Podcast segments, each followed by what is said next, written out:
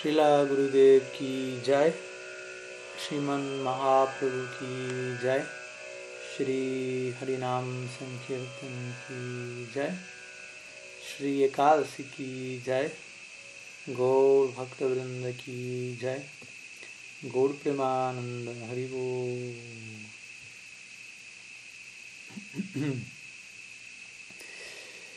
Bien, entonces, muy bienvenidos todos.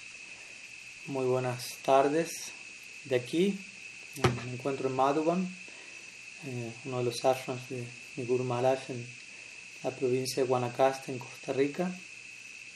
Y bueno, muy buenas noches a que estén en Argentina y en cada uno de los respectivos destinos. Entonces estamos aquí nuevamente retomando, por decirlo así, nuestro ciclo de preguntas y respuestas de los domingos, aunque hemos tenido algunos ciclos las últimas semanas, no necesariamente los domingos, siendo que hubieron algunas otras actividades en, las pasadas semanas en Colombia. Así que estamos de alguna manera retomando un poquito la dinámica más estándar. Y bueno, desde ya son todos más que invitados a, presentar cualquier consulta, cualquier duda, pregunta que puedan tener. Aquí veo que han enviado algunas eh, vía chat, así que voy a comenzar con esas. En todo caso, si hay alguna otra pregunta pueden enviarla también vía chat o mencionarme que tienen la pregunta y en todo caso le pasamos la voz eventualmente. Mm. Entonces tenemos una primera pregunta de Carolina Pesa. Dice así. ¿De qué manera podríamos aproximarnos a comprender en un nivel quienes aún como practicantes de bhakti no hemos alcanzado la etapa de nishta, el concepto de mana dena, con veneración, brindado por Sriman Mahaprabhu en el verso 3 del Sikshastakam, específicamente en el campo de las relaciones entre sadhakas y más precisamente en los vínculos de amistad. Bien. Entonces, Básicamente la pregunta se refiere para aquellos que, no están familiarizados con la expresión y el verso puntualmente. Se refiere a un término que se halla en la tercera estrofa del Sikshastakam, que son ocho instrucciones brindadas por Sri Chaitanya Dev, Sriman Mahaprabhu, y que básicamente se considera prácticamente lo único que casi lo único, aparte de algunas otras estrofas que oficialmente está corroborado haber sido dicho o compuesto por él.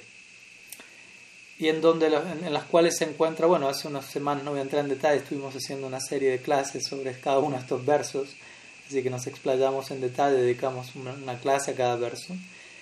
Y en este caso el foco es el tercero, el cual es eh, básicamente el verso más conocido del Sikshastakam, por varias razones yo diría en gran parte por el hecho de, que este tercer verso tiene que ver con la meta a alcanzar para la mayoría de los practicantes y brinda parámetros eh, muy concretos, muy prácticos, muy desafiantes sin duda alguna para alcanzar esa meta y atributos que se mencionan allí que han de ser practicados en la, la etapa en la que estemos, y incluso en etapas más avanzadas que las que este verso indica estos atributos han de ser practicados en dimensiones más y más profundas.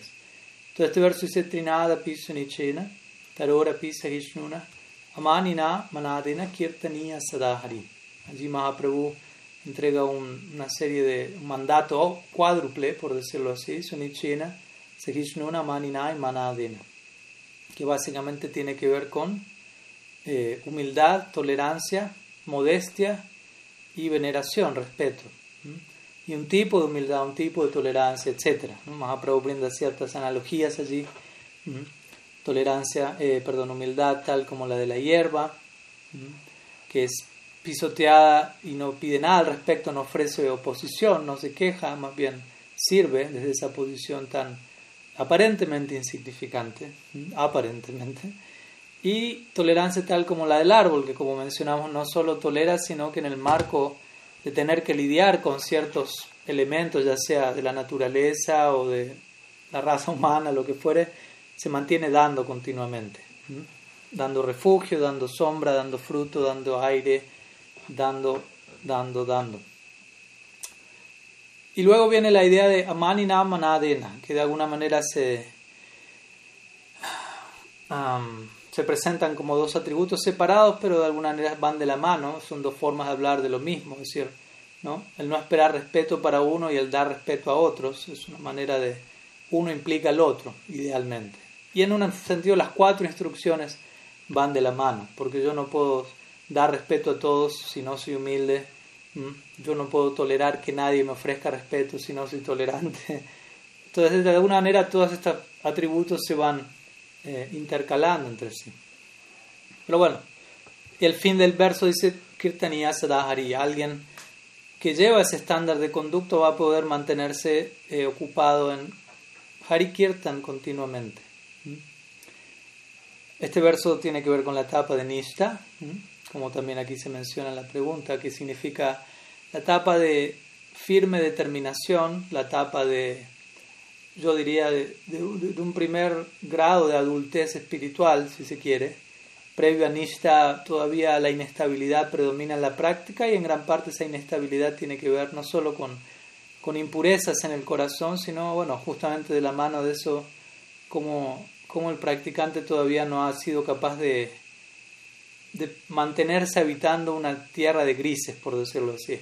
¿no? Todavía no se ha desarrollado una concepción matizada de la práctica, sino aún se sigue pensando en buena parte en términos de blanco y negro, lo cual ha de ser eh, trascendido e integrado en una síntesis superior. Mm una síntesis grisácea. Y Nishta tiene que ver con esa variante, habla de, firmeza, habla de flexibilidad, el árbol es firmemente enraizado, mm, la hierba es flexible y se mueve para aquí, para allá donde el viento la lleva. Entonces alguien en Nishta, Nishta significa firmeza, convicción, determinación, compromiso con el ideal, pero al mismo tiempo justamente todo eso no debe dar lugar a, un tipo de fanatismo, de rigidez, de estrechez mental, sino justamente flexibilidad, amplitud, armonía. Todo esto tiene que ver con las características de un devoto progresivo, que a veces también es conocido como madhyam. Un madhyam que es un devoto de nivel intermedio, que de alguna u otra manera, las palabras de mi Guru Maharaj, logra armonizar cabeza y corazón. No es alguien que se deja llevar a punta de emocionalidad mundana, lo cual es algo muy simple de hacer, pero tampoco es alguien que se ve consumido por su intelecto, más bien es alguien que ha consumido su intelecto en la dirección correcta, ha pensado debidamente en relación a lo que la revelación entrega, pero en el marco de nutrir, el, preparar el terreno para el descenso de una emoción trascendental, pava. Entonces, esta es una etapa muy interesante y es la meta, como digo, corto plazo, ojalá, para la mayoría de nosotros. Obviamente algunos pueden estar en esa etapa y más aún, pero en términos generales la meta alcanzar y por eso este verso es tan importante. Entonces, perdón esta introducción, pero es parte de la respuesta y, es para dar un poco de contexto a la idea. Entonces la pregunta puntualmente dice, ¿cómo alguien puede aproximarse, al menos en un nivel, quien aún no ha alcanzado nista el concepto de manadena, que es dar respeto, dar, venerar a otros dado por Mahaprabhu, especialmente en el campo de las relaciones entre practicantes, sadhakas y más precisamente en relación a los vínculos de amistad. Pues, como dije hace un rato, el síntoma de un Madhyam Bhakta, un devoto intermedio, es que sabe cómo relacionarse, tiene, tiene, empieza a desarrollar criterio, su intelecto es funcional y está al servicio del corazón. Si la Rupa Goswami en, en su Padeshambrita, el, luego de escribir el trato que debe tener un devoto con otro de manera general en el verso 4. Luego él continúa mencionando cómo existen distintos niveles de devotos y cómo uno debería aprender a eh, básicamente servir o venerar a cada uno de acuerdo a su, a su condición.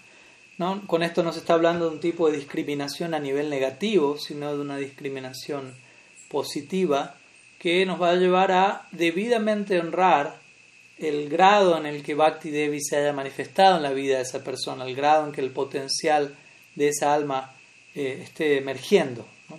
En un sentido general, obviamente, eh, se espera que, que, ofrezcamos respeto a todos, es un punto importante, ¿no? Manadena, como digo, significa veneración, y considero que incluso antes de hablar de cómo venerar debidamente a un devoto amigo de uno, creo que podemos partir de la base universal de cómo venerar a todos, porque a veces también en el nombre de respetar a los devotos y a tal devoto de tal manera, a tal de otra, olvidamos que en verdad la idea de venerar se extiende más allá del ámbito devocional. Obviamente en el ámbito devocional se ofrece un tipo particular de respeto, en el sentido de que uno está honrando, eh, como digo, la manifestación particular en que Bhakti Devi ha tomado en esa jiva en especial, pero entendiendo que el potencial para que Bhakti Devi se manifieste existe en todas las jivas.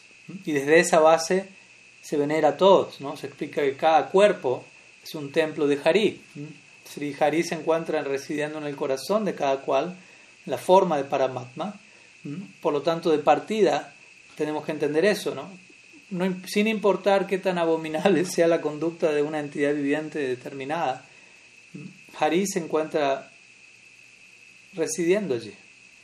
No, es que Paramatma se retira, únicamente Paramatma se retira cuando Bhagavan lo desaloja, por decirlo así, como cuando una manifestación superior del absoluto se hace presente, pero en el caso de que alguien no tenga contacto alguno con Bhagavan, Paramatma es la deidad regente de Shristi Lila, como sabemos. Paramatma es la forma del absoluto que supervisa eh, por sobre los departamentos de Tatasta Shakti y Maya Shakti.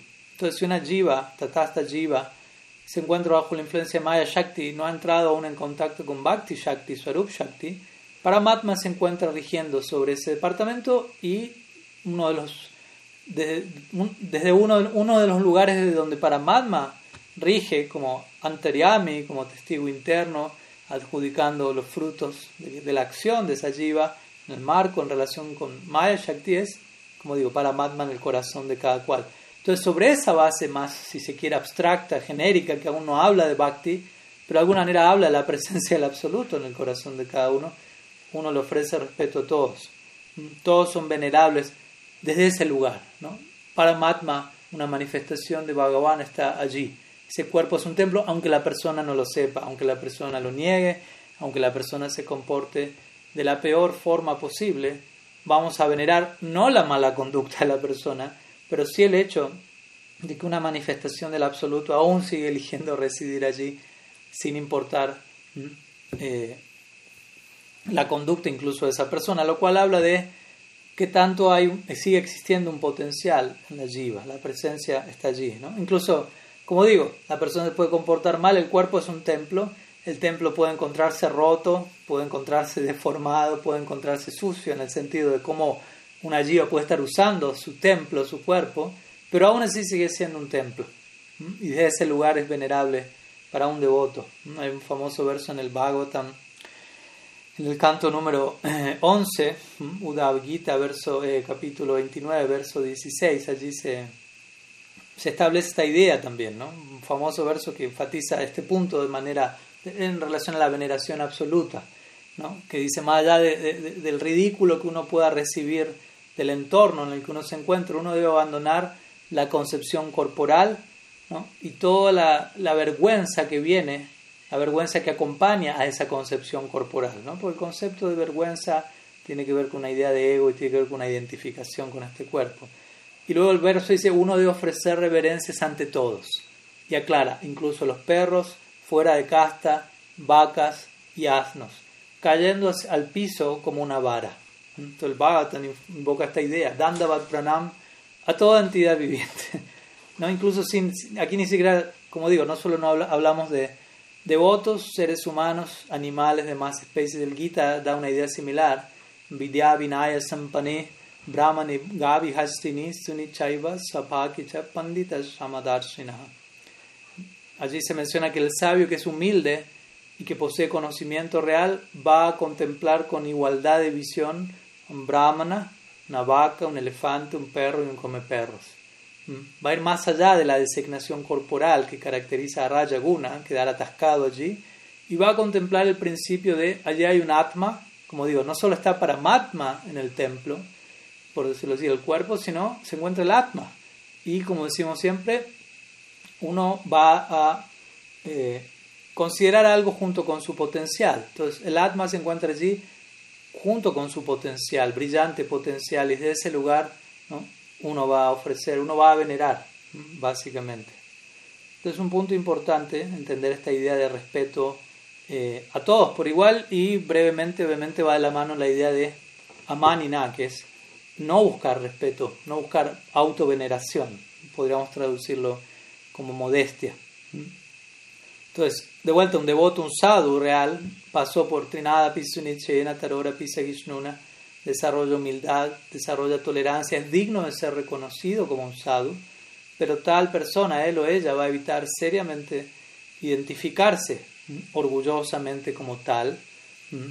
Eh, y, desde, y una manera, como digo, muy importante es contemplar a toda entidad viviente como un lugar de reposo del Señor y ofreciendo pranam. ¿no? El acto de ofrecer reverencia es algo muy, muy sano, no debería ser un aeróbic físico, mecánico, sino algo sentido. Nuestros Goswamis ofrecían un número fijo de miles de reverencias por día y hay varios ejemplos en otras tradiciones incluso, como la cristiana, en donde diferentes también santos, únicamente su servicio era reverenciar a todo el que pasase o entrase al templo, a la iglesia, ¿no? y luego compartir sus realizaciones de ello.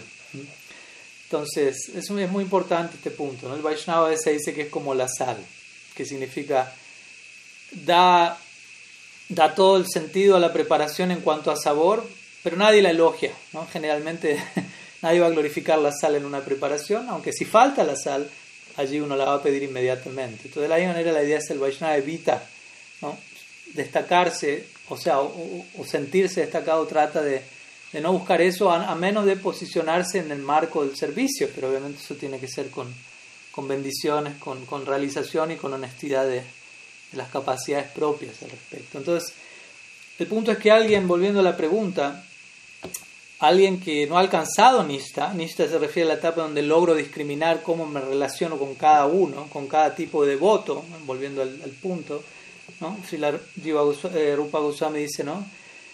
Al ser supremo uno ha de, adorarlo, con los devotos uno, uno ha de, con devotos superiores uno los va a venerar, uno va a tener eh, sí, una, relación, una relación de afecto, con devotos iguales uno va a tener, eh, ¿cómo decirlo? Sí, confianza básicamente, amistad, y con los devotos inferiores, por decirlo así, personas nuevas, uno va a ser compasivo. Y también se agrega muchas veces a alguien envidioso, uno va a tomar una sana distancia orando compasivamente por esa persona. Entonces, el punto es si uno no llega a Nista, obviamente llegar a Nista no es blanco y negro, no es que anteayer no estaba en Nista y, ayer sí. Gradualmente nos acercamos a esa etapa, pero en la medida en que no nos acerquemos vamos a carecer del criterio apropiado, de la amplitud mental para acomodar diversidad en nuestra mente, en nuestros tratos, en nuestras relaciones. Como decíamos en un comienzo, la visión va a ser más eh, monocromática, por decirlo así. ¿no? Blanco, negro, es un devoto, todos son, por un lado están los devotos, por otro lado están los no devotos.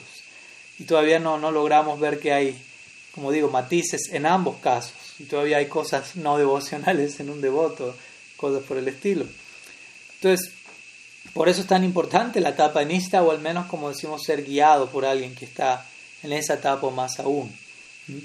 Entonces, aunque dije algo ¿no? sobre cómo ocuparnos en manadena o venerar a los devotos, en, realidad, en general, perdón, venerar a todas las entidades vivientes, como digo, venerar a los devotos debería ser hecho entendiendo su, su adikar, su posición. Y obviamente al comienzo uno no tiene mucha idea de cuál es el adikar de nadie, ni cuál es el propio adikar, lo cual habla de que uno todavía no llegó a Nista. Entonces, en ese sentido, uno va a mantener una postura más general y va a venerar a todos por general. ¿no? Quizás todavía no hay una veneración tan matizada, pero la veneración tiene que estar. Y el punto es que cuando mi visión evoluciona, no es que dejo de venerar, sino que mi veneración se vuelve más específica. Porque en última instancia estamos buscando entrar en, en una morada específica. Paganuga Bhakti es algo muy específico.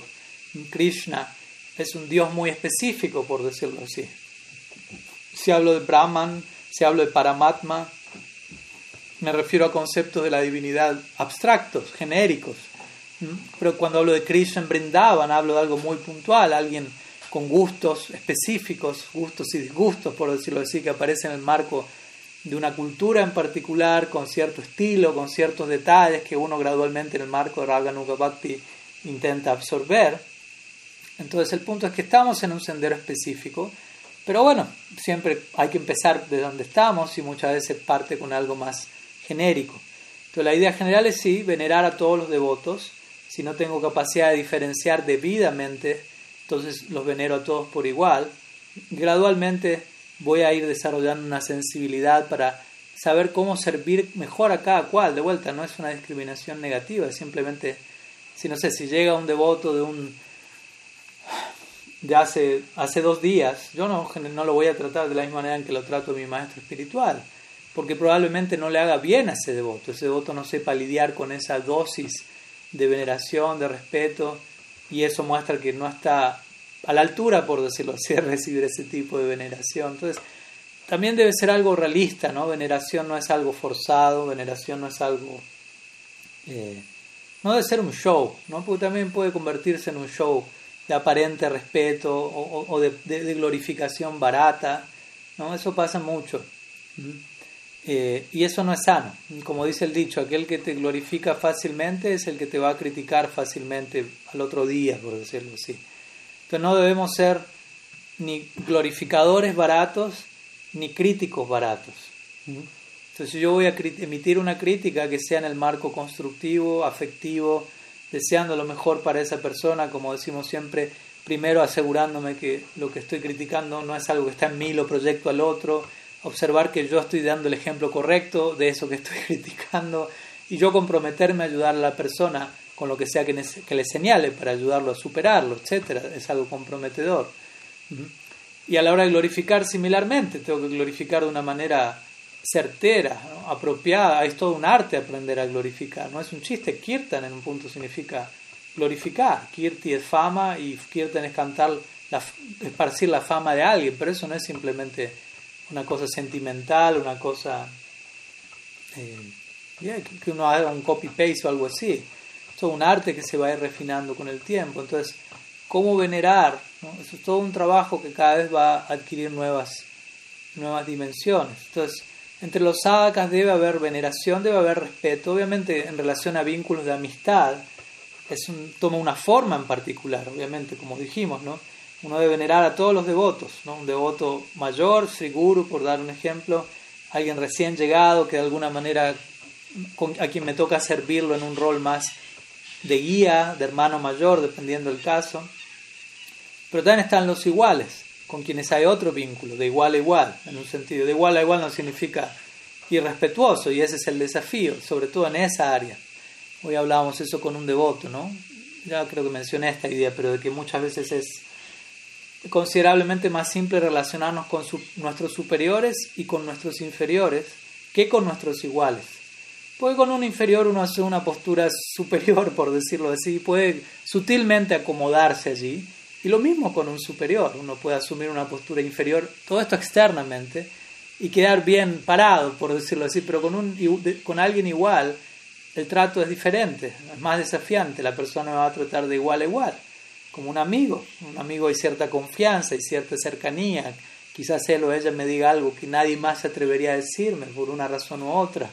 Entonces eso requiere respeto y afecto, y obviamente de vuelta veneración no significa necesariamente una idea aishvárica, ¿no? no es que tengo mi amigo, un sadhaka que es mi amigo íntimo y tengo que venerarlo y le voy a hacer un arte y voy a, comportarme de una manera que genera distancia y no intimidad. ¿no? Entonces, cuando escuchamos veneración, también una manera de traducir veneración para, porque a veces de vuelta cada término acarrea ciertos conceptos para el ADN de cada uno, eh, podemos hablar de respeto respeto.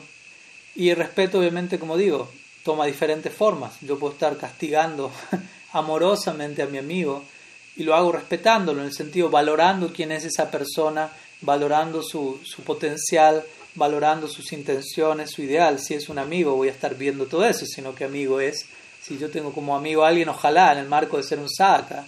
Si yo quiero ser un saca y tengo amigos en el marco de ser un saca, esos amigos tienen que ser sacas, y saca significa alguien que, que busca sat, la verdad, alguien sado, alguien honesto, alguien con integridad en su vida, con valores y con honestidad para practicar lo que se habla, ¿no? Al menos, aunque salga mal, pero intentarlo. Entonces, el punto es si yo tengo que señalar algo a ese, a ese amigo en el marco de mi amistad, lo voy a hacer valorando quién es esa persona, la amistad que me regala, su rol como sadhaka en mi vida, su rol como amigo en mi vida, todo eso va a ser puesto en la balanza a la hora de yo decir lo que sea, ¿no? ya sea que, como digo, elogio o, o, cachetazo, por decirlo así, amorosamente hablando. Prabhupada diría eso. Si el guru me cachetea o me, o me acaricia, en ambos casos, él me está dando su gracia. Obviamente esta idea no ha de ser explotada indebidamente, pero el punto es en el marco de la amistad pasan muchas cosas, hay un cierto tipo de confianza y cercanía, pero todo eso debe ser en el marco de apreciar a esa persona como sadhaka, ¿no? Debemos cuidarnos no caer en la familiaridad, como si esa familiaridad trae desdén. Y ese es un peligro en las relaciones de amistad, donde se da mucha confianza, y no diría tanto ahí confianza, sino confianzudez, ¿no? como se dice a veces, un exceso de confianza. Y cuando digo exceso, en realidad nunca puedo, siempre puede haber más confianza, cuando digo exceso de confianza, digo algo que ya no es confianza, que ya no es em, respeto, sino que se torna, donde yo empiezo a perder de vista quién es esa persona en su potencial, quién es esa persona como sadhaka, cuál es el, el, ideal que ha llegado a su vida, cuál es la gracia extraordinaria que ha tocado el corazón, y únicamente lo veo en términos de mi amigo. Y eso es un, delicado, porque no estamos a la altura de simplemente ver al otro en términos de nuestro amigo como lo va a hacer alguien en Golok Vrindavan en relación con Krishna Sakyarasa. Entonces necesitamos tener todos los elementos puestos en la balanza. ¿no? Tiene que estar la debida dosis de Aishvarya, llamémoslo así, para que el maduria o la intimidad de la relación se dé debidamente. Y Aishvarya en este caso me refiero a tomar una distancia saludable y apreciar a esa persona. Es una jiva que ha entrado en contacto con un principio extraordinario y eso es venerable para mí. Esa jiva está sinceramente practicando está extrayendo ese potencial en su vida, está dándome ejemplo de esto, esto, esto y esto. Como una manera de decir, a la hora de acercarme a esa persona, obviamente va a haber amistad, va a haber confianza, va a haber un trato específico a esa relación, pero lo otro no queda en el olvido.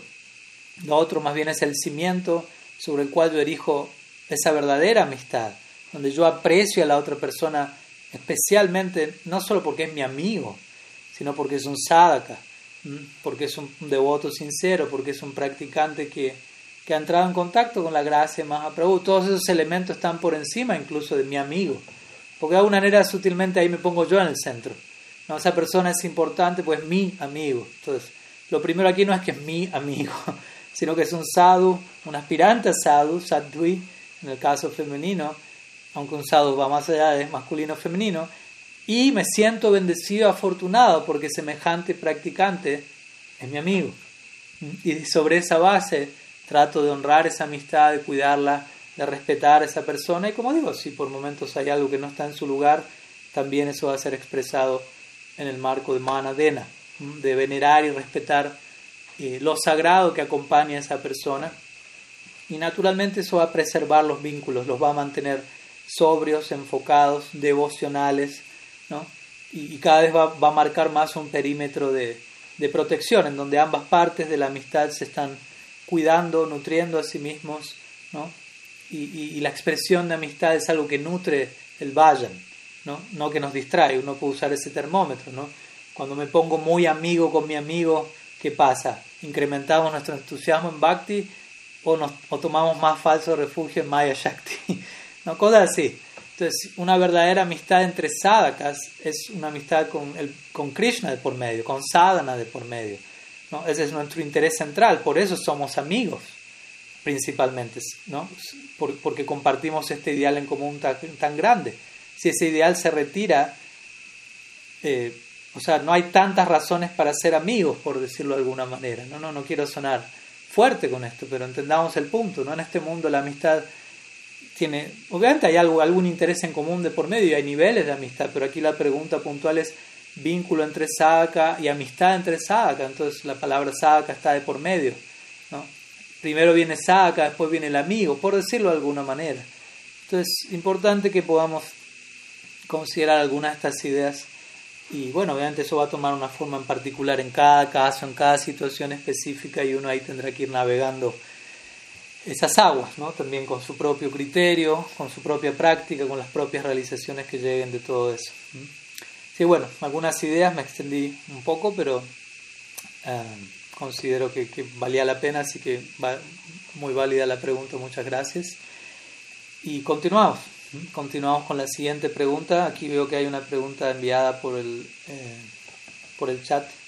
Así continuamos con ese. Como dije, para los que se han conectado hace unos momentos, si alguien tiene otra pregunta, luego puede ir enviándola por escrito vía chat o me avisa y eventualmente les pasamos eh, la voz. Y bueno, sé que estoy transmitiendo en vivo por Facebook, no estoy mirando esa transmisión, así que si hay alguna pregunta por allí, si me la quieren enviar por aquí por texto, también la agradezco y quien la envía. Por mientras voy con la siguiente pregunta de eh, Viviana, Viviana Donadini. La pregunta es así. ¿Cómo hace un bhakta que experimenta ruchi elevado, es decir, que se encuentra absorto en el objeto de su devoción, para conservar cierto apego por este mundo material necesario para bhakti. No se pierde en dicha absorción. Mm.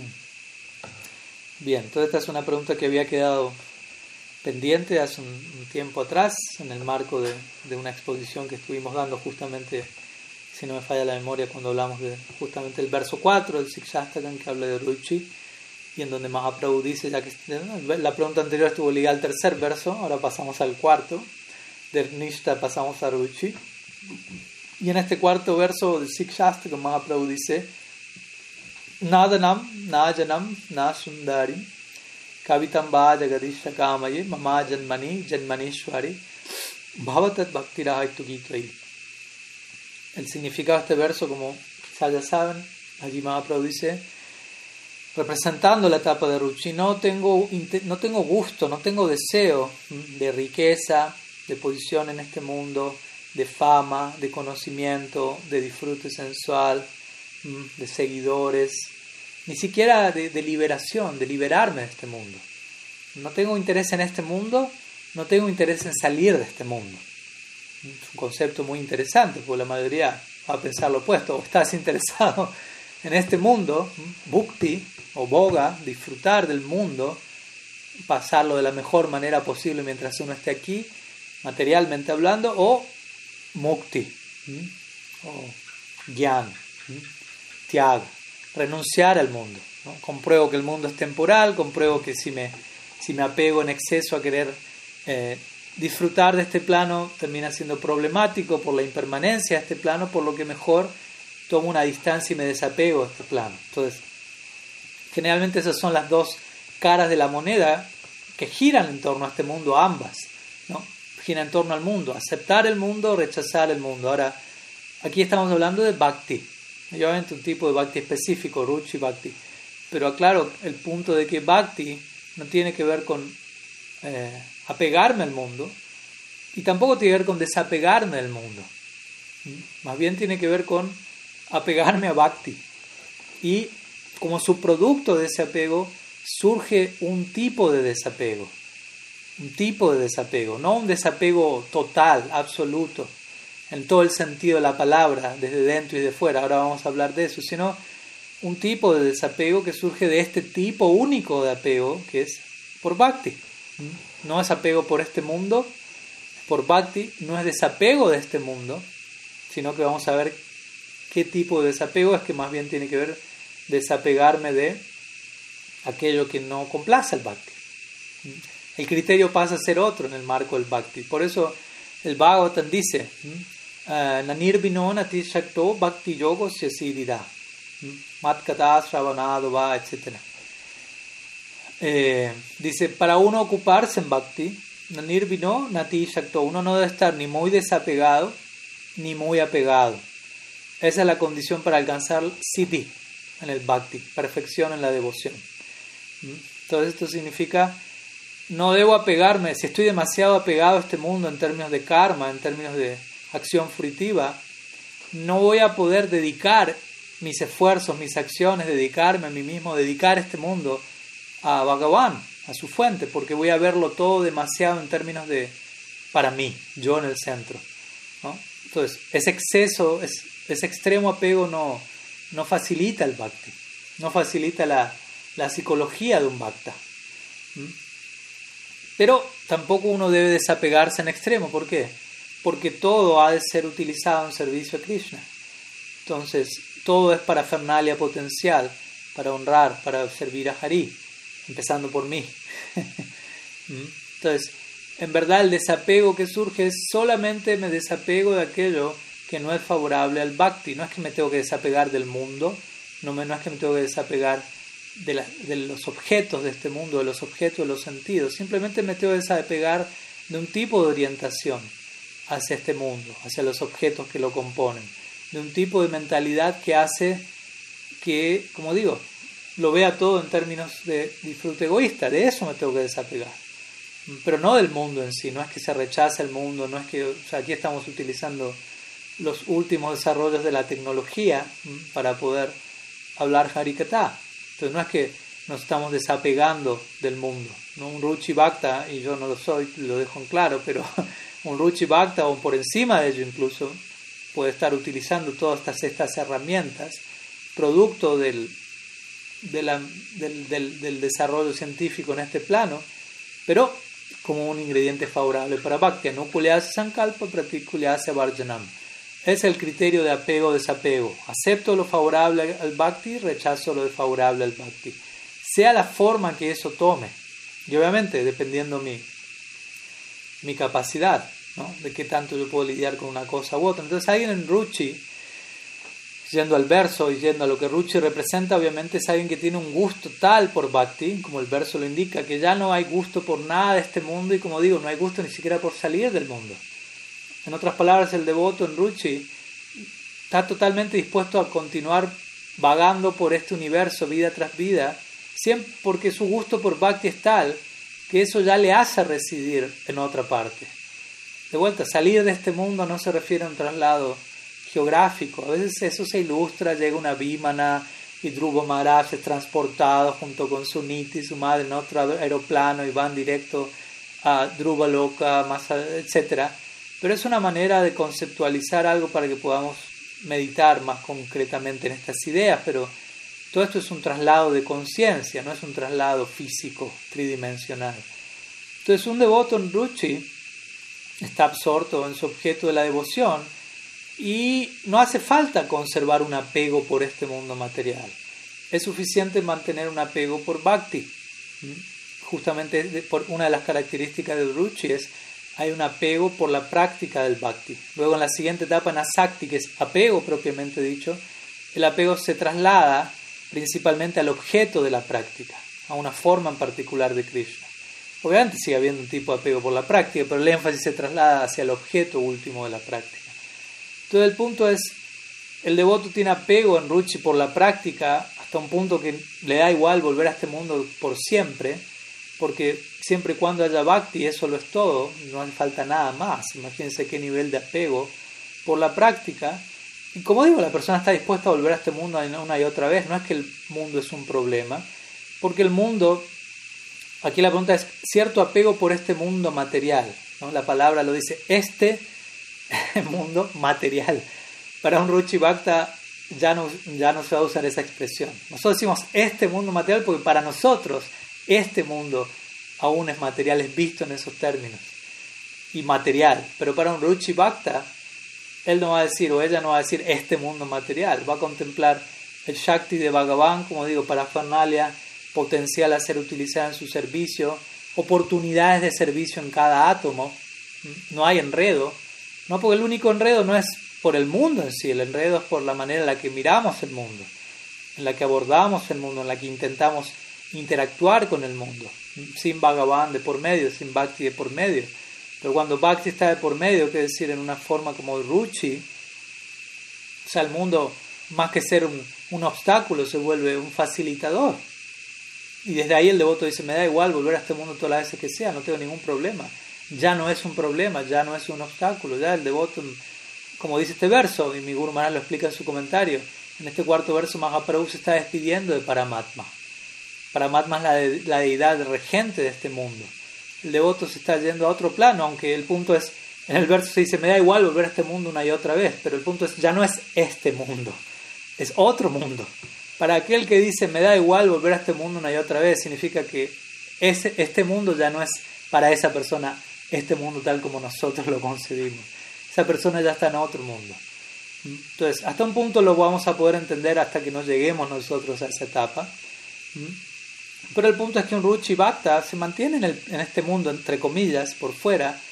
Obviamente está absorto internamente en Krishna, pero estar absorto en Krishna o estar absorto en Bhakti no significa que, que, la persona va a estar todo el día desmayada, rodando por el suelo, llorando y, y siendo disfuncional y sin poder interactuar. Obviamente eso también puede pasar en ciertos momentos de la práctica, incluso de alguien antes de Ruchi. Pueden haber momentos extáticos, como una misericordia especial que llega a nuestra vida y se entiende que en la medida que uno avanza más y más, uno se vuelve probablemente más y más invadido por estas emociones y menos y menos operativo en ciertas esferas sociales, si se quiere, pero también eso depende de cuál es el plan que Krishna tiene para con ese devoto. Hay muchos devotos de, que, que, están muy por encima de Ruchi y se mantienen viajando, predicando, interactuando con el mundo. Muchos de nuestros acharyas tenían ese estándar, siendo figuras públicas, que de alguna manera obviamente por momentos tenían instantes extáticos que intentaban manejar, contener públicamente para continuar con su discurso y para evitar ser malinterpretados. Pero también se explica que muchas de esas grandes personalidades, Bhakti Thakur, Prabhupada Bhaktisiddhanta, Prabhupada, etc., en la recta final de su vida, cuando estaban por partir de este mundo, ya, ya empezaban a, a desconectarse más y más de las frecuencias de este plano y entrar más y más en, el Nitya Lila. Pero de vuelta, en muchos de estos casos Krishna tiene un deseo, en poder a ciertas personalidades para eh, diseminar su, su, misericordia en este plano y ese empoderamiento también les permite a esas personas estar internamente absortas en Ruchi, Asakti, Bhava, Prema, Nishta, lo que fuere, pero externamente ser funcionales, pero obviamente de vuelta, viendo al mundo en otros términos. Por eso es importante escuchar lo que esas personas tienen que decir, tienen para decir en relación a, este plano. Que de vuelta no es este plano tal y como nosotros tal vez lo entendamos, sino que ellos están viendo otro plano. Están viendo de vuelta este mundo inseparable de su fuente energética. Traten, tratemos de, nosotros mismos tenemos que entrar en ese plano gradualmente. Entonces tratemos de hacer ese ejercicio, tratemos de meditar, de reflexionar a diario en este mundo desde ese lugar. El Bhagavatam dice eso. Maya Shakti no es un problema, estrictamente hablando. El problema es cuando malinterpretamos Maya Shakti. Cuando, por, hablando de este mundo, cuando lo vemos desde una orientación eh, dislocada. Ahí se vuelve un enredo. Pero cuando entendemos Maya Shakti es una energía de Bhagavan, está al servicio de él, y desde ese lugar yo la respeto y la venero. El Bhagavatam dice, por hablar de Maya Shakti de esa manera, uno se libera de la influencia de Maya Shakti. Entonces no tenemos nada contra el mundo, no tenemos nada contra Maya Shakti, no deberíamos tener nada contra nadie, básicamente. Eh, y se nos recomienda esa orientación, ¿no? tratar de ver el mundo. Cuando digo el mundo es algo obviamente muy general, hablo de cada ingrediente, de cada objeto de los sentidos, especialmente aquellos objetos de los sentidos que yo sé que que me atraen egoístamente de forma en particular, que me, que me desconectan de Krishna en forma en particular. Cada cual tiene su talón de Aquiles a ese respecto, ya sea ¿no? algo a nivel, un sentido o el otro, la lengua, la vista, el oído.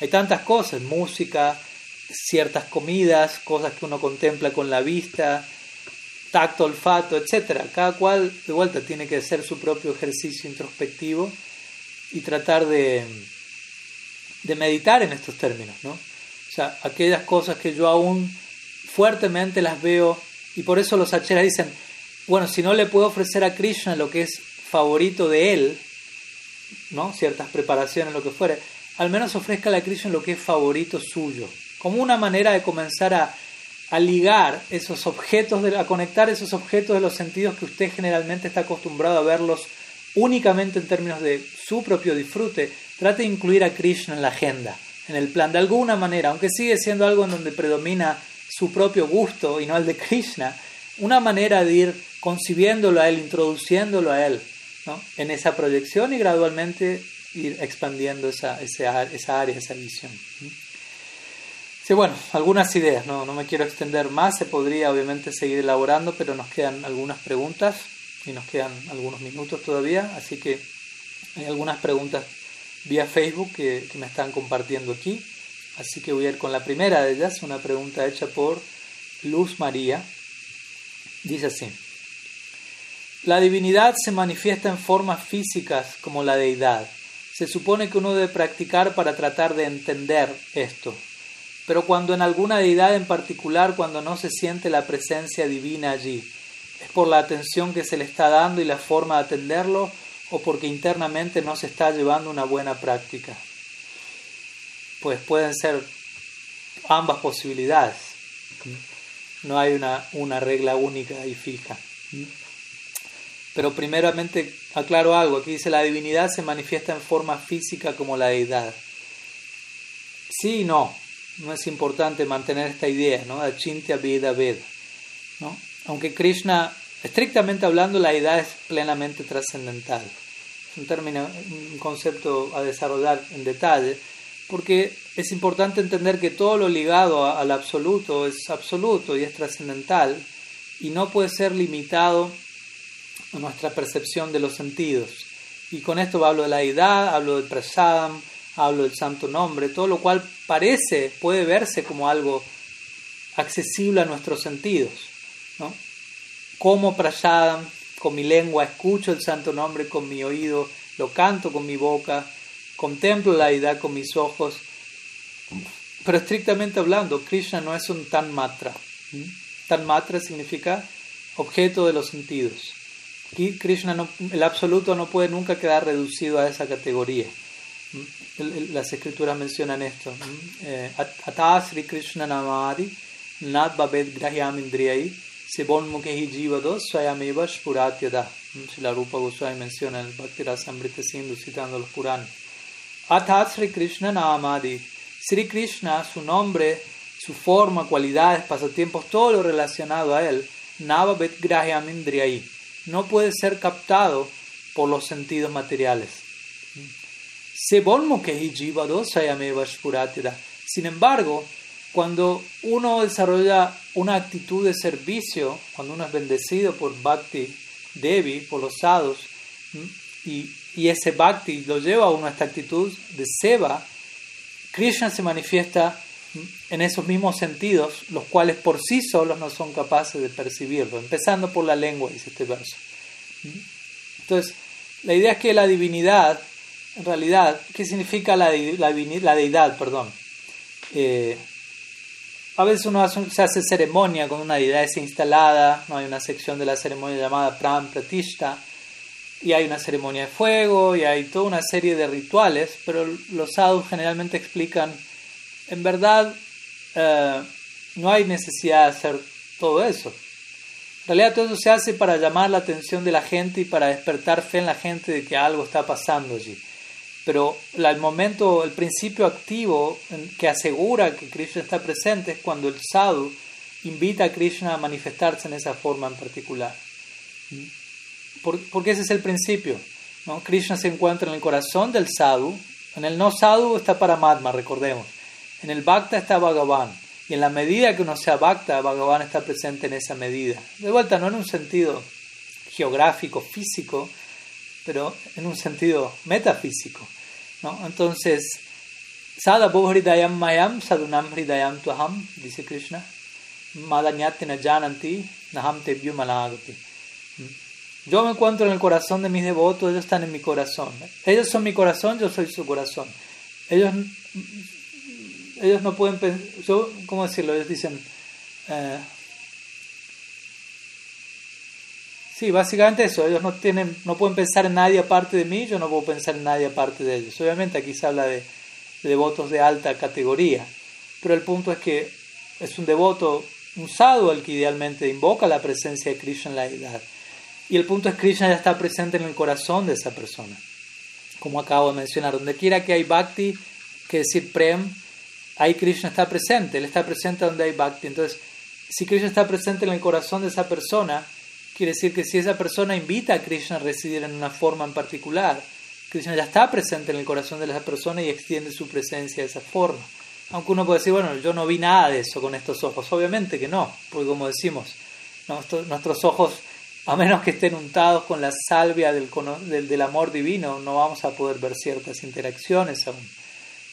Pero, como digo, ¿no? existe el potencial de que la materia, si la deidad originalmente fue tallada en madera o bronce, lo que fuere, se vea eh, afectada por el ingreso de Swarup Shakti en este, en este caso. ¿no? En, el cristianismo ellos hablan en, este, en términos de la transubstanciación del espíritu, en relación al vino y a la hostia, al pan, cuando ellos en misa representan eso con, con la sangre de Cristo, etc. Externamente eso fue algo material, pero en un punto del ritual, si se quiere, de la invocación, eso pasó a ser sustancia trascendental, a través de una determinada, un determinado descenso divino. Entonces, cuando hablamos de la deidad, de vuelta, aunque nuestros ojos incluso puedan seguir viendo madera, o como dice aquí la pregunta, uno no perciba que está allí Bhagavan, no quiere decir que necesariamente no está allí. Si un sadhu lo invitó a residir ahí, está allí. Mm. Está allí. Obviamente también hay, como digo, excepciones a la regla. A veces un sadhu puede invitar a la deidad a residir allí y, desafortunadamente, no, no, suele ser el caso, pero son excepciones a la regla. Alguien que en un tiempo se comportó como un sadhu y lo fue, por X razón deja de comportarse como un sadhu y ofende a los Vaishnavas, etc. Y en la medida que eh, esa persona ofende, Bhakti deja de estar en el corazón de esa persona. No es que la ofensa es más poderosa que Bhakti, simplemente Bhakti no se ve satisfecho donde haya parado y se retira. Y en la medida que Bhakti se retire, Krishna se retira. Y en la medida que Krishna se retira del corazón de esa persona, muy probablemente se retira de la forma de la edad al, que en, en, la cual esa persona había invitado en su momento a Krishna a residir. No sé si me explico. De vuelta, hasta un punto no puede poner un termómetro, un metro y, calcular, ¿no? Qué tanto Krishna está presente aquí, etcétera. Pero sí, uno tiene que estar abierto igual a que también puede ser un asunto de, de falta de percepción de uno, de falta de realización de uno. Y en última instancia, el templo último se encuentra en el corazón. La deidad finalmente ha de ser establecida allí y el altar por fuera, el templo por fuera, la deidad por fuera, por decirlo así, todo eso llega a nuestra vida para mostrarnos que todo eso ha de ser, eh, ¿cómo decirlo?, representado en el escenario de nuestro corazón.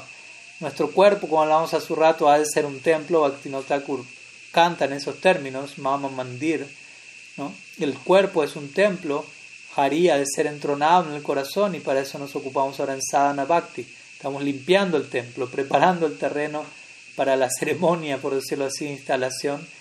Y, como digo, ¿no? si en última instancia por fuera algo no está aconteciendo o no percibo algo, eso me tiene que invitar a ser más introspectivo dentro y a seguir trabajando en, continuar eh, hallando la idea en mi corazón y, en la medida que haga eso, como dice mi Guru Maharaj, eventualmente uno va a percibir la universalidad de, de, la deidad en todas partes. En la medida que Krishna se, se establece más y más en mi corazón, voy a empezar a verlo más y más, no solo en, otros, en otras partes o en otros corazones de otros lados, sino en todos lados. ¿no? Qué mejor ejemplo de las gopis de Vrindavan o los Bradavas en general, ¿no? percibiendo a Krishna de una u otra forma en todas partes. Entonces, básicamente eso. Y sí, como dice aquí también, se supone que uno debe practicar para tratar de entender esto. Y no es obviamente un tipo de entendimiento. Obviamente hay una manera, un nivel de entendimiento en el que podemos, como estoy tratando, ojalá de hacerlo, de dar ciertas ideas y argumentos para comprender cómo es que ocurre esto, pero el resto es, sí, abocarnos a la práctica y, y, seguir cosechando lo que sembramos, por decirlo así, que obviamente no es lo más fácil, justamente a veces preferimos respuestas que resuelvan todo en teoría o intelectualmente, pero muchas cosas se terminan de resolver, por no decir todas, en el marco espiritual a través de, realizaciones, de la presencia de la manifestación divina por dentro, en la medida que, nos abrimos a esa búsqueda. Así que cualquier eh, elemento que sentimos que todavía queda pendiente que no terminó de cerrar, que no terminamos de entender, probablemente tenga que ver con nosotros consagrarnos un poco más seriamente, profundamente a la práctica, tener paciencia, entender que todo toma su tiempo y por mientras apreciar todo lo que, lo que ya está llegando. Pero obviamente, si hay preguntas siempre se pueden hacer y necesitamos también que haya respuestas satisfactorias a ello, que satisfagan nuestro intelecto, pero también entender que el, intelecto tiene un límite de, de, poder verse satisfecho y que la satisfacción última tiene que ver con algo que está por encima del intelecto, incluso por encima de la lógica y lo racional. No porque sea ilógico e irracional, sino porque es translógico, transracional. ¿no? Entonces, e-, ese es el proceso en el cual nos encontramos aquí. Bien, seguimos. Hay una pregunta más por el momento que me están enviando que fue hecha en Facebook. Y obviamente si alguien tiene alguna otra pregunta, yo creo que quizás nos quedan algunos minutos. Veremos cuánto nos extendemos con esta. Una pregunta de Pralat Narahari Das. Dice así. ¿Cómo ayudarnos y cómo ayudar a los demás en estos momentos duros? ¿Y hasta dónde podemos hacer nuestro servicio desinteresado sin olvidarnos de nosotros mismos? Bueno, son dos preguntas, de alguna manera. Obviamente se pueden conectar. La primera es un poco más eh, general, pero obviamente nunca está de más en los tiempos que corren. ¿Cómo ayudarnos y cómo ayudar a los demás en estos momentos duros? Pues personalmente yo no siento ese un momento duro. Obviamente es mi opinión y mi vivencia, no, no digo que todos lo tengan que sentir igual, pero considero que es importante separar en, cómo nosotros sentimos algo y, y, cómo los demás lo pueden estar sintiendo, ¿no? y no necesariamente forzar nuestra experiencia en el entorno. Personalmente toda esta dinámica del, del, año pasado y que continúa y, aparenta seguir continuando por tiempo indefinido este año y quién sabe cuánto más. Obviamente entiendo el punto desde donde uno podría definir esto como duro, difícil, problemático, etc. Pero obviamente con esa misma idea podemos ver todo como duro, difícil y problemático. No necesitamos que el COVID llegue. ¿no? Hay personas que antes que llegue el COVID igual veían todo como duro y problemático igual y quizás ahora lo ven peor. Ojalá que no, pero bueno, probablemente. Entonces, al fin de, al fin de cuentas, yo creo uno debe preguntarse si, si yo siento esta, esta época del mundo o esta etapa en mi vida dura, ¿por qué la estoy sintiendo así? ¿Qué, qué en mí me hace percibir esta etapa como algo duro? Por duro entiendo difícil, complejo. ¿no? Porque de vuelta, yo en lo personal, obviamente no digo que no haya ciertas para mí lo más duro de todo este tiempo es cada vez que elijo tengo que tomarme un avión o visitar algún lugar como lo estoy haciendo ahora y todos los trámites que tengo que hacer, exámenes que tengo que hacer, papeles que tengo que llenar. Eso de las cosas más complicadas, sinceramente. Pero por el resto, sinceramente, en lo personal considero que es una etapa muy, muy interesante. Obviamente uno puede ver problemas en un nivel, complicaciones en un nivel, pero en un nivel también podemos decir, bueno, esto es algo supremamente bendecido en el sentido que la dinámica actual del mundo me invita a una profunda introspección, me invita a concentrarme más hacia adentro, los movimientos externos están un poco cancelados, eh, obstáculos en ese sentido, lo cual me invita, como digo, a volverme más contemplativo, a prestar más atención a quiénes soy yo, cómo estoy llevando las cosas, y de vuelta, obviamente eso es duro para la mayoría, y desde ahí quizás también podemos decir es un momento duro. pero que sea duro, ok, aceptemos el término, no necesita, no, no, no, algo duro no necesariamente significa innecesario o algo que no debería estar pasando. Como digo, ¿por qué me resulta duro? ¿Será que esto me genera, como, como estuvimos hablando, me acuerdo ya hace como un año casi, me acuerdo, si me falla la memoria, que, que se escribieron algunos artículos sobre, a lo largo de algunas semanas sobre el coronavirus y el coronavirus y tratando de extraer algunas enseñanzas de todo esto, ¿no? tratando de tomar ventaja de esta dinámica actual, no pensar cuándo va a dejar de pasar, porque muchos simplemente están en esa idea.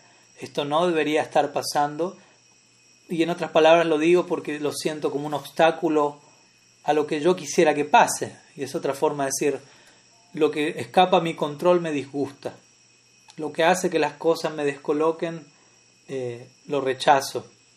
Y todo eso habla más de mí que del coronavirus. ¿Me explico? Es una situación que me descoloca, que me incomoda, que, que desordena las situaciones.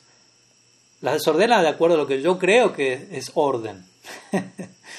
pero si el Ser Supremo decide patear el tablero, bienvenido sea, y ese es el nuevo orden, por decirlo así. Y con esto no estoy directamente culpando o adjudicando el coronavirus tiene que ver con Krishna, lo ideó, lo planeó, porque tampoco es una cosa que uno debe verlo de esa manera. Entendamos que obviamente el Ser Supremo es el controlador supremo, pero no eso no quiere decir que, que uno quedó privado, libre albedrío y le adjudicamos toda la responsabilidad de lo que pasa en el mundo a él, no tiene nada que ver. Pero a lo que voy es, lo que sea que ocurre, sabemos que ocurre por algo. ¿no? Hablemos en términos de karma. ¿No? La justicia en este plano es justicia infalible, justicia divina. Hay ciertos códigos, ciertas leyes. Entonces, si eso ocurrió es por algo. Tenemos que aprender. Con esto no estoy diciendo deseo que el coronavirus permanezca por siempre y es no no no estoy haciendo apología del coronavirus pero simplemente estoy diciendo, y más allá del coronavirus, como digo, porque eso se irá en algún momento seguramente, pero algo más vendrá. Siempre hay, hay algún problema mundial de turno, o mundial, o vecinal, nacional, individual, quizá el mundo entero está relativamente en paz, pero llegó algo a mí individualmente. Entonces el punto es, sea lo que sea que pase individualmente, mundialmente, a nivel personal, porque algo yo lo siento como duro. ¿En qué me está exigiendo eso? ¿En qué me está invitando a crecer? ¿Y, qué tan dispuesto estoy a eso? ¿No? Porque uno tiene que olvidar que uno tiene que seguir creciendo espiritualmente, creciendo como persona. No es que porque nos unimos a, una sampradaya, porque oficialmente somos practicantes de bhakti yoga, porque tenemos un maestro espiritual, porque nuestra teología es la más detallada de todo el universo, no quiere decir que nada de eso sea una, una razón para ser perezosos para volvernos más superficiales, más mediocres. Y eso puede pasar, especialmente si uno se une, bueno, cualquier lado, ¿no? Muchas veces la religión termina siendo una excusa para eso, ¿no? Ahora estoy salvado, ya no tengo nada que hacer, ahora me uní a esto que es lo más elevado, así que ya la gracia me transporta y yo no muevo un dedo. O cosas así, ¿no? Como, y en el nombre de la vida espiritual, lo último que hago es practicar vida espiritual. Esa es una de las mejores excusas. Una de las mejores excusas para no practicar vida espiritual es practicar vida espiritual de nombre, simplemente. Portar una credencial, pertenezco a este grupo, a esta escuela, con este ideal tan elevado, con esta gracia, con esta dosis de misericordia tan excesiva. Y es una manera sutil de decir yo soy el mejor. ¿no? Mi teología es la mejor, mi guru es el mejor, mi misión es la mejor, mi templo es el mejor, lo que fuere.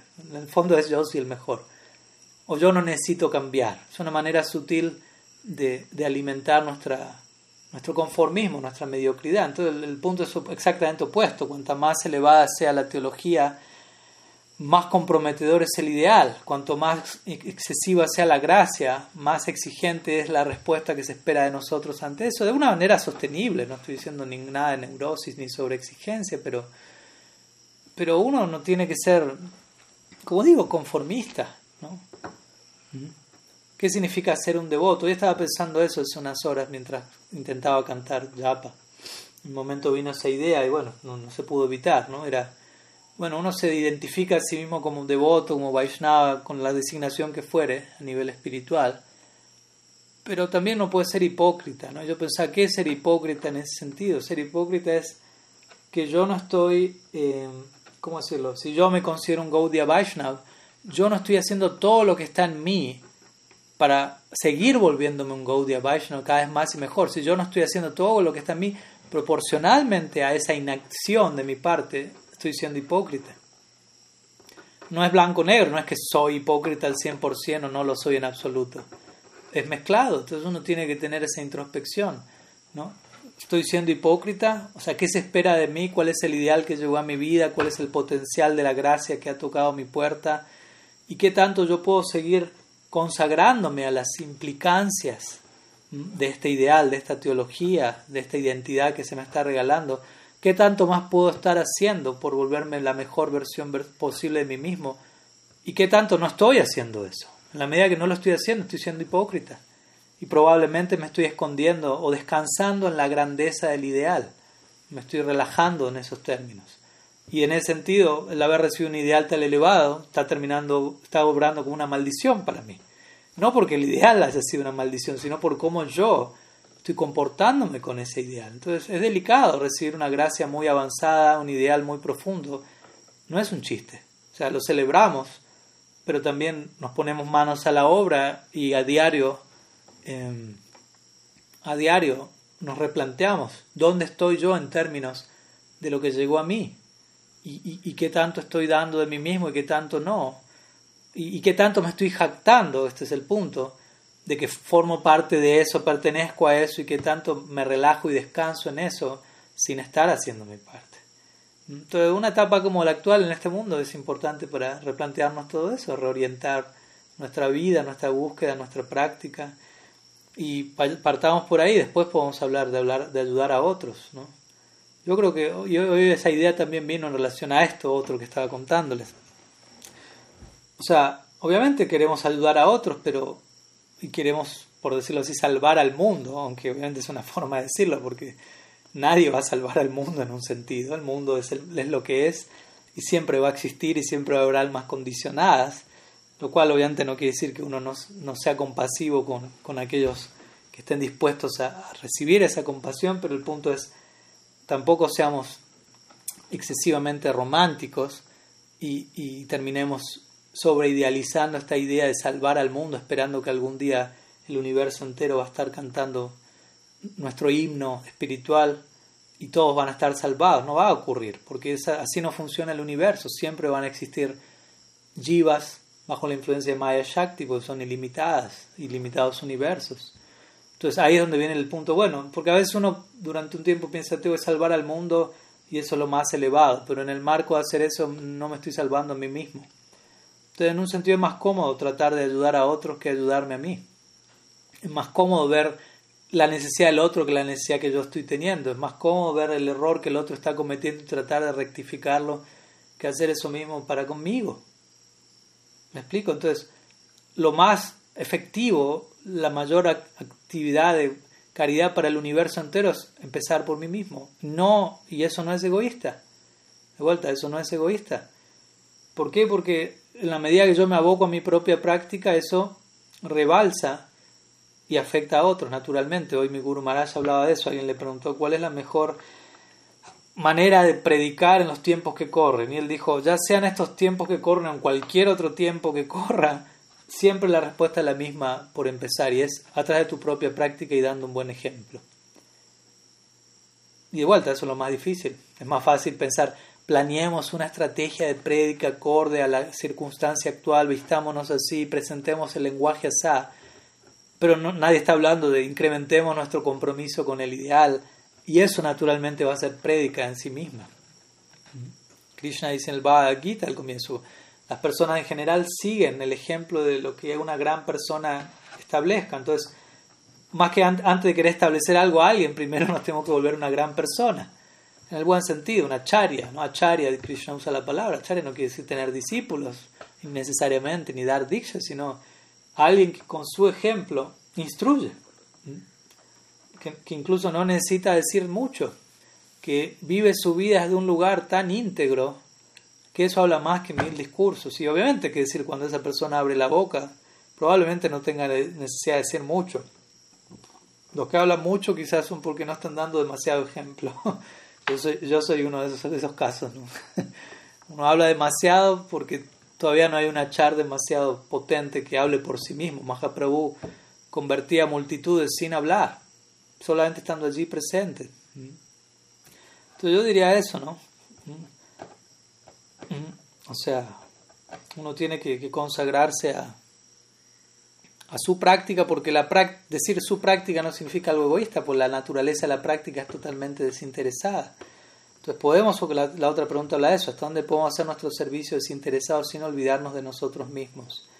Obviamente eso va a depender de, de, nuestro, nuestra capacidad actual. Uno tiene que vuelta a hacer, prestar atención a dónde, a dónde estoy, qué necesito. Nadie va a hacer eso por mí. ¿no? Yo puedo estar dando una respuesta general aquí, pero parte de la respuesta es sea introspectivo y presta atención a, a, usted mismo, ¿no? Y no lo digo solo a Prahlad Narahari, se lo estoy diciendo, me lo estoy diciendo a mí mismo por empezar. Estoy poniéndome un espejo delante y, hablándole a Swami Padmanabha. No tiene que prestar atención, de vuelta, ser introspectivo, contemplativo, el mundo se presta para eso hoy en día. Entonces, ¿cómo ayudar a los demás perdón, cómo ayudarme, sino cómo no olvidarme de mí mismo. Bueno, depende de dónde estoy yo. Hablamos de servicio desinteresado. Recibimos ese ideal desde el primer día, pero realmente ocuparnos en servicio desinteresado plenamente, eso no es tan fácil. En general, en un comienzo nuestro servicio no es desinteresado, todavía está interesado en muchas cosas separadas al placer de Krishna, al placer de Guru y Vaishnava. Todavía hay una agenda separada. Y no lo digo de manera criticando a alguien, simplemente siendo realista con cómo el proceso se da gradualmente.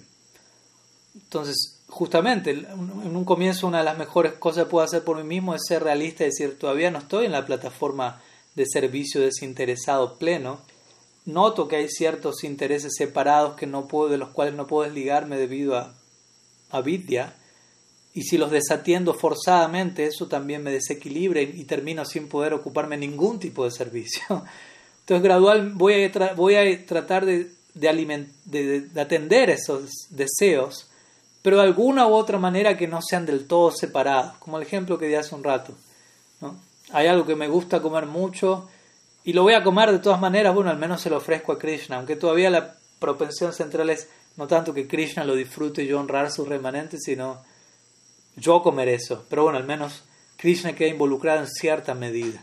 Entonces, gradualmente, Krishna, volver a Krishna y a los Vaishnavas parte de los deseos que aún pueda tener, entendiendo que todo eso debería progresar en la dirección de una manera natural, orgánica, por decirlo así, progresar en la dirección de realmente vivir para el placer del amado, pero eso no es un botón que apretamos y ya estamos allí. ¿Mm? Si intentamos dar ese salto cuántico de forma precipitada, quizás incurrimos en variantes de, no sé, de, de codependencia o quién sabe qué, sentimentalismo de algún tipo. Entonces eso es gradual, gradualmente llegamos al olvido de uno mismo en amor divino, como si la hermanas lo describiría. Eso acontece en Prem. Uno está totalmente olvidado de sí mismo porque tiene demasiado presente al objeto de su amor, pero hay Prem de por medio. En la medida que no hay Prem, todavía estamos considerablemente pendientes de nosotros mismos. Eh, y no hay problema, podemos atender, podemos cuidar nuestro cuerpo considerando el cuerpo como un sadhaka, deja, como digo siempre, no es nuestra propiedad, es el cuerpo de practicante que nos regaló Sri Guru, es un regalo de él a nuestro cuidado, entonces voy a cuidar su regalo de manera muy especial y atiendo y cuido mi cuerpo en ese marco para consagrar y tener energía de vida en el términos de bhakti, de seva. Y así gradualmente, con el paso del tiempo, si mi práctica, mi orientación es, es, honesta y es sostenible, eh, gradualmente voy a enfocarme más y más en Krishna y, me voy a olvidar de mí mismo en el sentido correcto de la palabra. Pero eso tiene que dar de manera natural. ¿no? Nadie puede obligar eso, ni siquiera yo mismo me puedo obligar a, estar ahí. De vuelta, es un traslado voluntario de conciencia. O sea, esa es la gracia del bhakti, esa es la gracia del amor, que es voluntario, el libre albedrío de por medio. Yo lo elijo y lo elijo plenamente. ¿no? porque esto no es algo elegir a medias. Obviamente, a uno, uno quizá ahora siente estoy eligiendo a medias, todavía elijo un poco esto, un poco aquello, pero eventualmente nuestra elección se, se debería volver, si yo deseo esa vuelta, nadie me va a obligar, pero si estoy haciendo las cosas bien en Bhakti, el, el proceso va a progresar de tal forma en que mi, mi decisión, todo mi caudal de tomar decisiones se condensa en una dirección exclusiva. Pero pueden pasar vidas para que eso ocurra plenamente y no hay ningún problema. Queremos llegar ahí enteros, sanos y salvos, funcionales, balanceados, maduros, íntegros y felices. Entonces, cada cual, de acuerdo a su situación específica, tiene que hacer los ajustes que sean necesarios hoy en la relatividad que nos pueda estar acompañando y no, no puedo aclarar mayor detalle porque cada caso individual es totalmente único e irrepetible en el ahora y mañana será otro día y, otro, y otra situación y así sucesivamente. Entonces, como digo, todo esto exige introspección, no, no dejar de, de observar qué está pasando, qué se está moviendo dentro de nosotros y cómo lo estamos viendo y cómo nos sentimos y todo eso en el marco del conocimiento revelado que llega a nuestra vida. Si uno se levanta un día está feliz y uno se levanta el otro día no está tan feliz, no simplemente dejarse llevar por, por esa emoción, ¿no? sino entender por qué hoy me siento así, por qué me sentí así ayer, cuál es el trasfondo de eso, las gunas están llegando, hay un oleaje sádvico, ahora viene un oleaje tamásico, pero yo no soy eso, no me identifico con la ola, no me voy a subir con la tabla de surf a, esas olas, por decirlo así, ¿no? Tú no tienes que tener cierto desapego de, de, todo lo que va pasando y analizarlo a una distancia prudente como para, para saber cómo interactuar con eso, porque si no nos sobreidentificamos con todos esos movimientos que se están dando en, nuestra mente probablemente en gran parte, que tiene que ver con parte del, oleaje, como digo, mental, de las gunas que aún siguen estando, y obviamente de la purificación que Bhakti va generando, pero en un comienzo hay una mezcla de, de oleaje, como digo, y, uno tiene que saber separar qué es qué, y saber por qué ola me dejo llevar, por cuál no, saber tolerar ciertas cosas, ¿no? Porque, por ejemplo, un día uno se levanta y nota, bueno, hoy Tamaguna está golpeando intenso. No quiere decir que tenga que ceder ante eso, no es que va a mejorar la situación. Hoy Rayaguna está impactando con fuerza, tengo, vinieron estos deseos fuertísimos. No quiere decir que tenga que satisfacerlos bestialmente, probablemente tenga que, si puedo, y entiendo, tenga que tolerarlos, entendiendo esto es un momento, esto no va a durar por siempre. Así como esto viene, se retira. No necesariamente tengo que prestar atención a cada ¿no? toc toc ¿no? de la mente de las gunas en mi mente. Y, en ese, y gradualmente, en la medida que uno no, no cede ante esos llamados, uno adquiere más y más sattva y más aún en el marco del bhakti. Uno se va balanceando, equilibrando y, y, cada vez puede ¿no? ser una persona más más íntegra y abocarse al bhakti con esa integridad, con ese equilibrio. ¿no? no queremos que en el nombre de la máxima trascendencia ser un, papelón de seres disfuncionales, sentimentales, desfasados de la realidad, porque eso también puede pasar. Yo he visto muchos casos, no, es que uno esté libre al 100% de eso, pero uno tiene que, que trabajar como hablábamos el otro día con un devoto, ¿no? Uno llega, o más que uno llegar al bhakti, el bhakti llegó a uno y, y uno anhela poder mantenerse bajo este refugio por la eternidad. Entonces uno tiene que volver su práctica sostenible. ¿no? Ni siquiera estamos hablando, ni, ni siquiera hablemos de la eternidad, hablemos de sostenible durante los años que nos quedan en esta vida, en este mundo, en este cuerpo.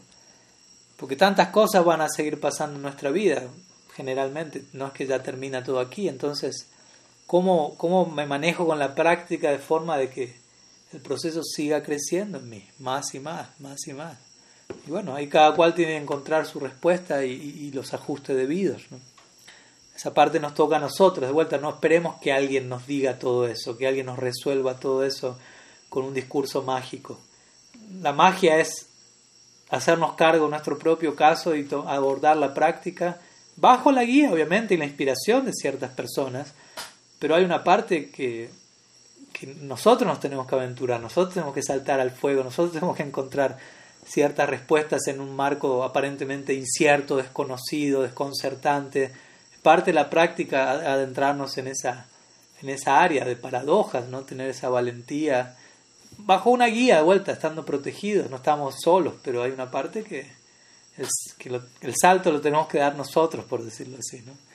Entonces, bueno, algunas ideas en relación a, a eso y y a varias otras cosas sin duda. Así que, bueno, yo creo que ya casi estamos a tiempo. Tuvimos prácticamente una hora y media, así que considero que por hoy podemos dejar aquí.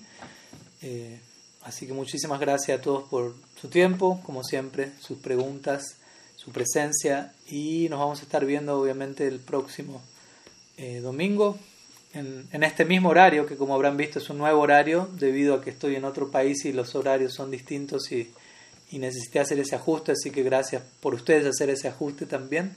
Sé que a algunos no les quedará tan cómodo como a mí, probablemente, así que aprecio su, su flexibilidad, su disponibilidad. Nos estamos viendo el domingo próximo, que es el día de aparición de Gopal Bhatta Goswami también. Mi Guru Maharaj va a estar dando una charla en la mañana al respecto, así que ojalá también se puedan conectar y en la tarde igual estaremos recibiendo preguntas, respuestas en, esta, en esa jornada tan, tan bendecida. Muchísimas gracias, la Gurudev ki jai, Sriman Mahaprabhu ki jai, Sri Harinam Sankirtan ki jai, Sri Ekadasi ki jai, Gaur Bhakta Vrinda ki jai, Gaur Premananda Haribo.